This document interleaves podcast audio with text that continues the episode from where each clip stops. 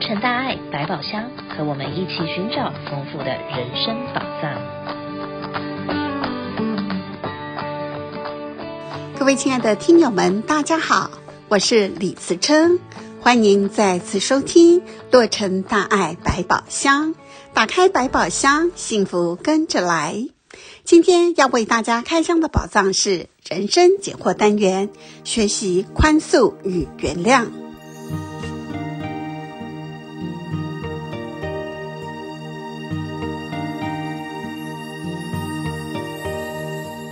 将别人对我们的好铭记于心，将别人对我们的伤害随风而逝。老实说，要做到这样的境界，大多数人是不可能的。唇齿相依都还有可能会伤到，更何况是人与人之间的相处呢？争吵摩擦在所难免。有一则网络上的故事分享给大家：有两个朋友在沙漠中旅行，旅途中他们为了某一件事情吵架，其中一个人呢打了另外一个朋友一记耳光，被打的人觉得受辱，一言不发，就在沙子上写下。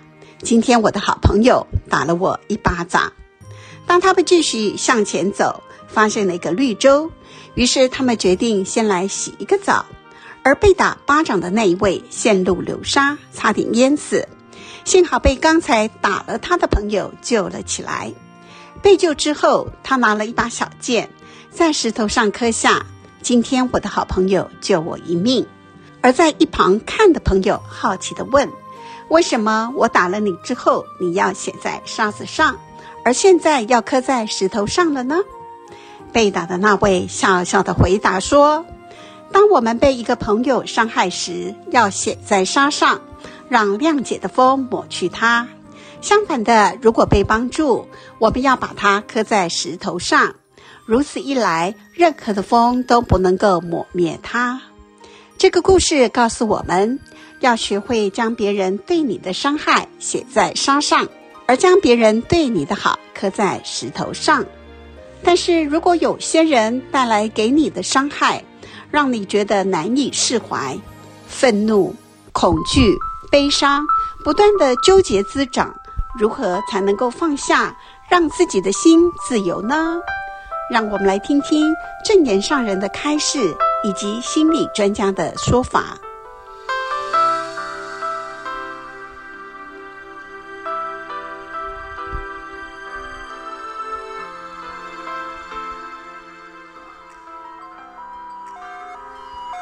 有一个家庭的爸，是四十几年前哦，在街路林吼被人杀死，所以他这一家人呢，埋恨呐，那种的仇怨的心，埋恨修完吼，那这四十多年，这个心哦，拢无消呢，一直到吼。大家人会记得无？有一位谢教授被一位安尼呃放出来吼，这个人呢啊无缘无故安尼伫路林伫咧行吼，啊都该怕安尼呢往生啊。在那个时候呢，这位张老师就是谢教授的太太，是我们教联会的老师啊。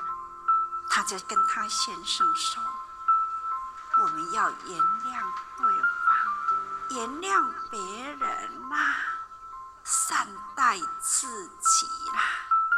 伊嘛对伊的囝安尼讲啊，真的希望不幸的事情到爸爸为止，再也不要有这样不幸的事情发生啦。”那因为伊有安尼走出来，那在大爱台呢，已经播放出去啦。这个家庭呢，四十多年前的埋怨呐、跟仇恨呐、是让你家痛苦啊。因为呢，谢教授的这个案子，张老师的那一种的宽容啊，真正的。感受到了，所以他们的这个四十几年前的冤呐，到完啦，安尼解开啦。原谅别人就是善待自己，原谅不仅有益身体健康，对心理更是种解脱。美国医学期刊《心理科学》指出，原谅别人会启动遗忘痛苦回忆的机制，让人能从负面情绪中解脱出来，恢复身心的平衡状态。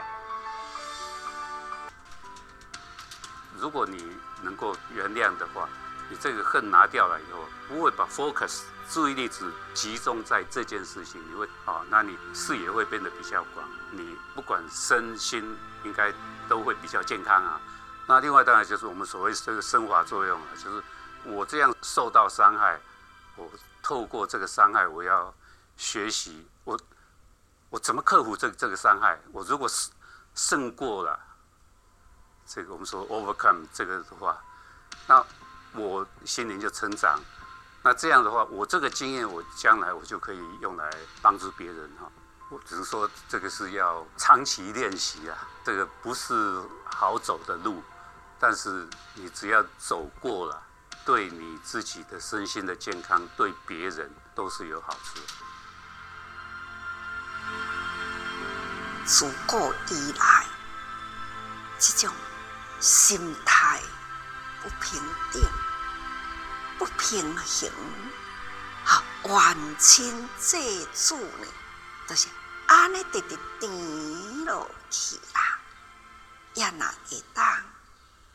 捌道理啦，那就是平定啊！一时呀，错误所造成的，哎呀，唔通冤冤相报啦，冤可解呀，不可结啦！哎呀，无我无原谅的人啊，无我无爱的人，就是啊。宽恕，还用宽宽的心来宽恕对方，这不是做不到，这一念呐，一个念转呐，无做不到的代志。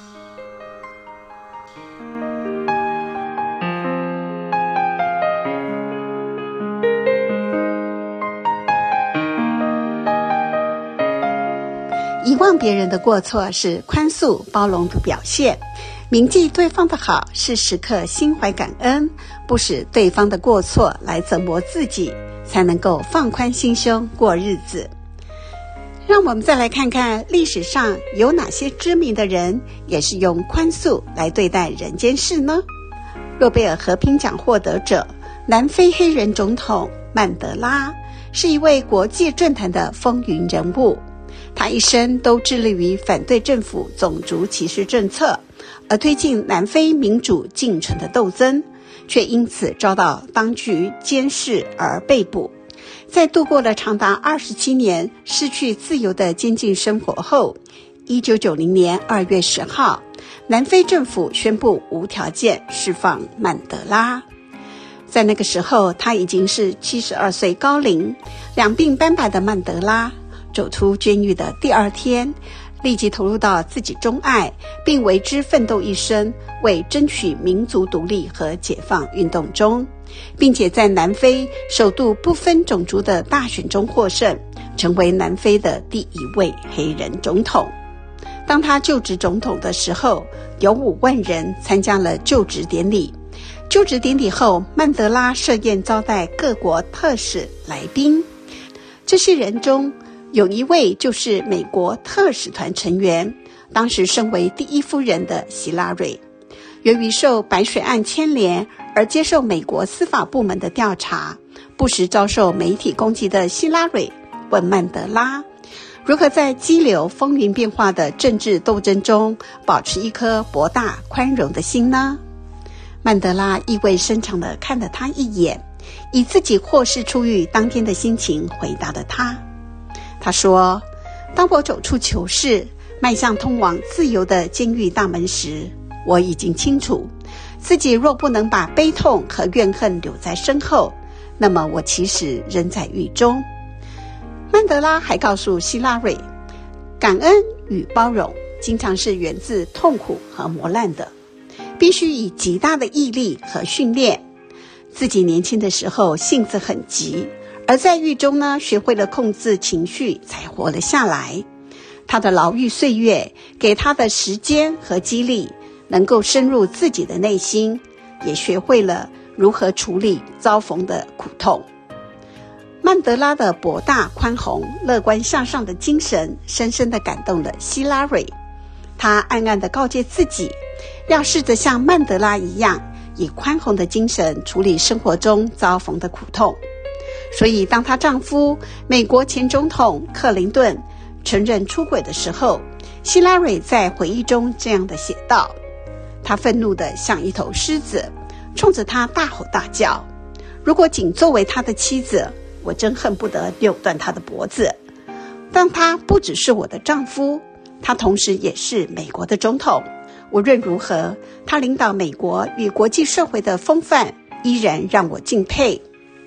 就像我们知道的那样。”希拉蕊最终宽恕了自己的丈夫，她以常人难以想象的毅力控制了自己的情绪，像往常一样投入到工作中，利用工作、假期旅游、向朋友倾诉、阅读和散步等方式抚平内心的伤痛，化解难言的愤怒，重拾起生活，而投入到自己所热爱的政治事业当中。想想，在我们的一生中，快乐和痛苦经常是交替出现的。所以，当痛苦来袭的时候，我们要试着像他们一样，把悲痛和怨恨抛在身后，乐观地向前。不是为别人，而是为自己。因为人的心也是一所监狱，如果深陷其中无以自拔，成为自己的囚徒，这才是最大的痛苦。最后送上一则静思语给大家：原谅别人就是善待自己。